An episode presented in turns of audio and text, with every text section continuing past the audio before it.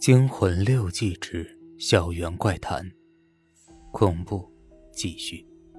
二十五年来，我恨极了，我不能忘记落在地上那一刻全身粉碎的痛苦，更不能忘记李涛是怎么在最后关头舍我而去的。我一定要报复。可是，他却走了，我找不到他了。呃。那那么，我我怎么帮你？他在哪儿？我也不知道啊。江倩蓉转过身，还有血痕的脸上闪出一道凶狠的光。他就要回来了，我知道。下周不是有人来办讲座吗？就是他。你只要让他在夜里十一点二十六分。来到这个屋顶就行了。可是，为什么要选我来帮帮帮你啊？因为这是命运。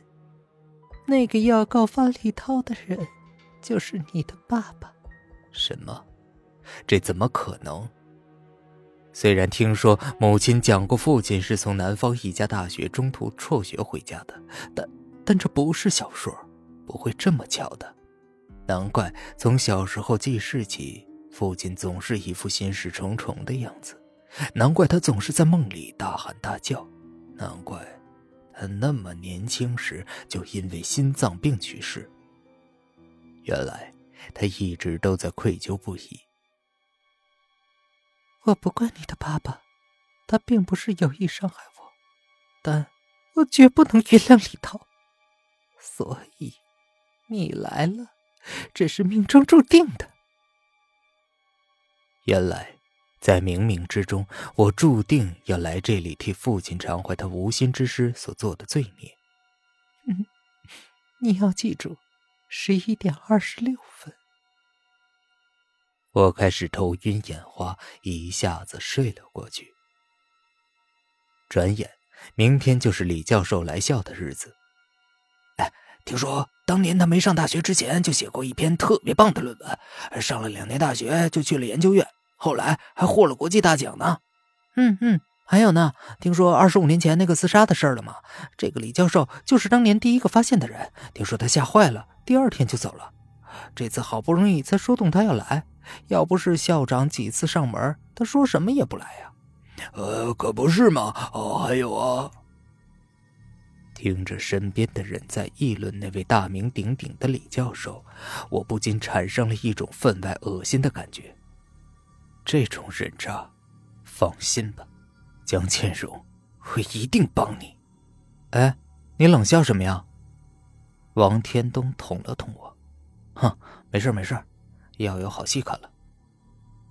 第二天，原定在新楼的讲座，却因为那天天棚突然漏水。而不得改在三号楼的七楼展厅进行。我分明看见李涛在走进三号楼时的那种不安甚至恐惧的表情。我知道这是江倩蓉的安排。李涛果然是个小人，一会儿就镇定下来，开始滔滔不绝的讲座。进行到中途，突然停了电，讲座被拖延到三个小时。结束的掌声过后，正好十点半钟，李涛正准备离开，我抱着一摞他这些年来的狗屁著作挡在他的面前。你是干什么的？哪个班的学生？有什么事儿？啊，李教授，我是您的忠实崇拜者。呃，你看你所有的大作我都看过了，我真的是好崇拜你啊。李涛油光满面的脸上堆起了虚假的笑容。哎，哪里哪里，我只不过学的比你们多一点而已。我还有事儿，我得。李涛急着往外走去。哎，教授，我们班可多人喜欢你呢，尤其是我们班的班花，知道你来的，激动的不得了。可惜他有病，没能来听你的讲座。他说了，呃，要我在这一本上请你的签名才行。教授，求你了，他说会亲自谢谢你的。李涛的眼中充满了笑意和虚荣。呃，好吧，可是在这儿不方便啊。呃，行，到我们寝室吧，一会儿就完。李涛随我到了寝室，寝室的舍友们都已经回家了。看他正在签名，我用新买的棒球棍打晕了他，把他拖到了屋顶。果然，江倩荣已经站在那里了。谢谢你，盛言。我躲在门后，毕竟我是帮凶，我想知道事情的结果。一会儿，李涛就醒了。呃，这是什么地方？是哪个混蛋打昏我的？当他看到江倩蓉时，顿时哑了。你还记得我吗？你毁了我的清白，又见死不救。今天就是你偿还的时候了。江倩蓉的脸瞬间变成了青灰色，眼角已经腐烂的地方不断流着腥臭的血水。我这才觉得，以前他和我见面的时候，简直太照顾我了。他捏着李涛的脖子，长长的指甲深深的切入了李涛的皮肤里，血很快就流出来了。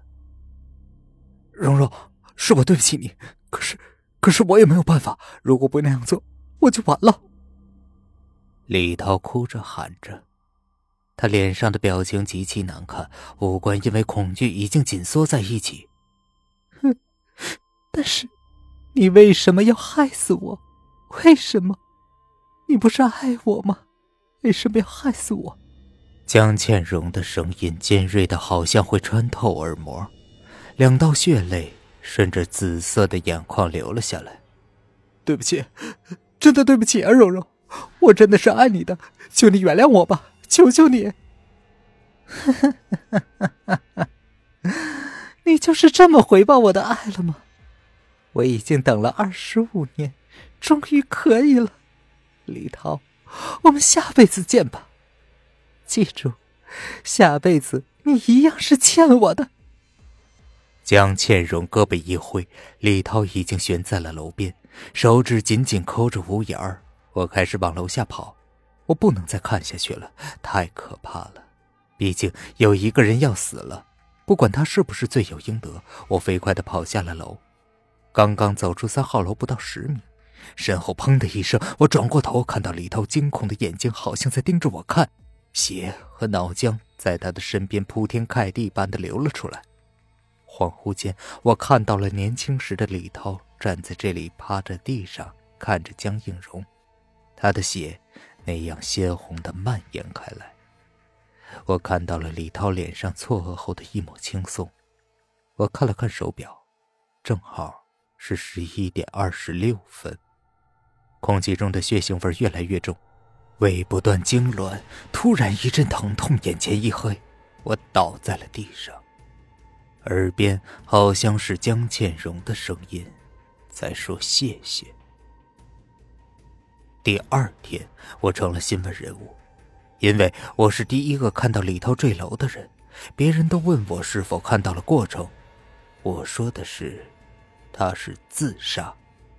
我看到他自己走到楼边，很快跳了下去，还大喊了很多奇怪的话，什么害死了江倩蓉，自己是个抄袭者什么的，就跳了下来。从此，三号楼成了禁地，学校也不得不另外找住处把我们迁了出来。虽然他们不相信，但却没有更好的理由来解释。我知道，从此以后江千荣再也不会出现了，但对于这种记忆。还是忘了的好。阿芳醒后知道我为他书写，非常感动。我们并没有重归于好，但我想，我只要忠诚，什么都会好起来的。本集播讲完毕，感谢您的收听。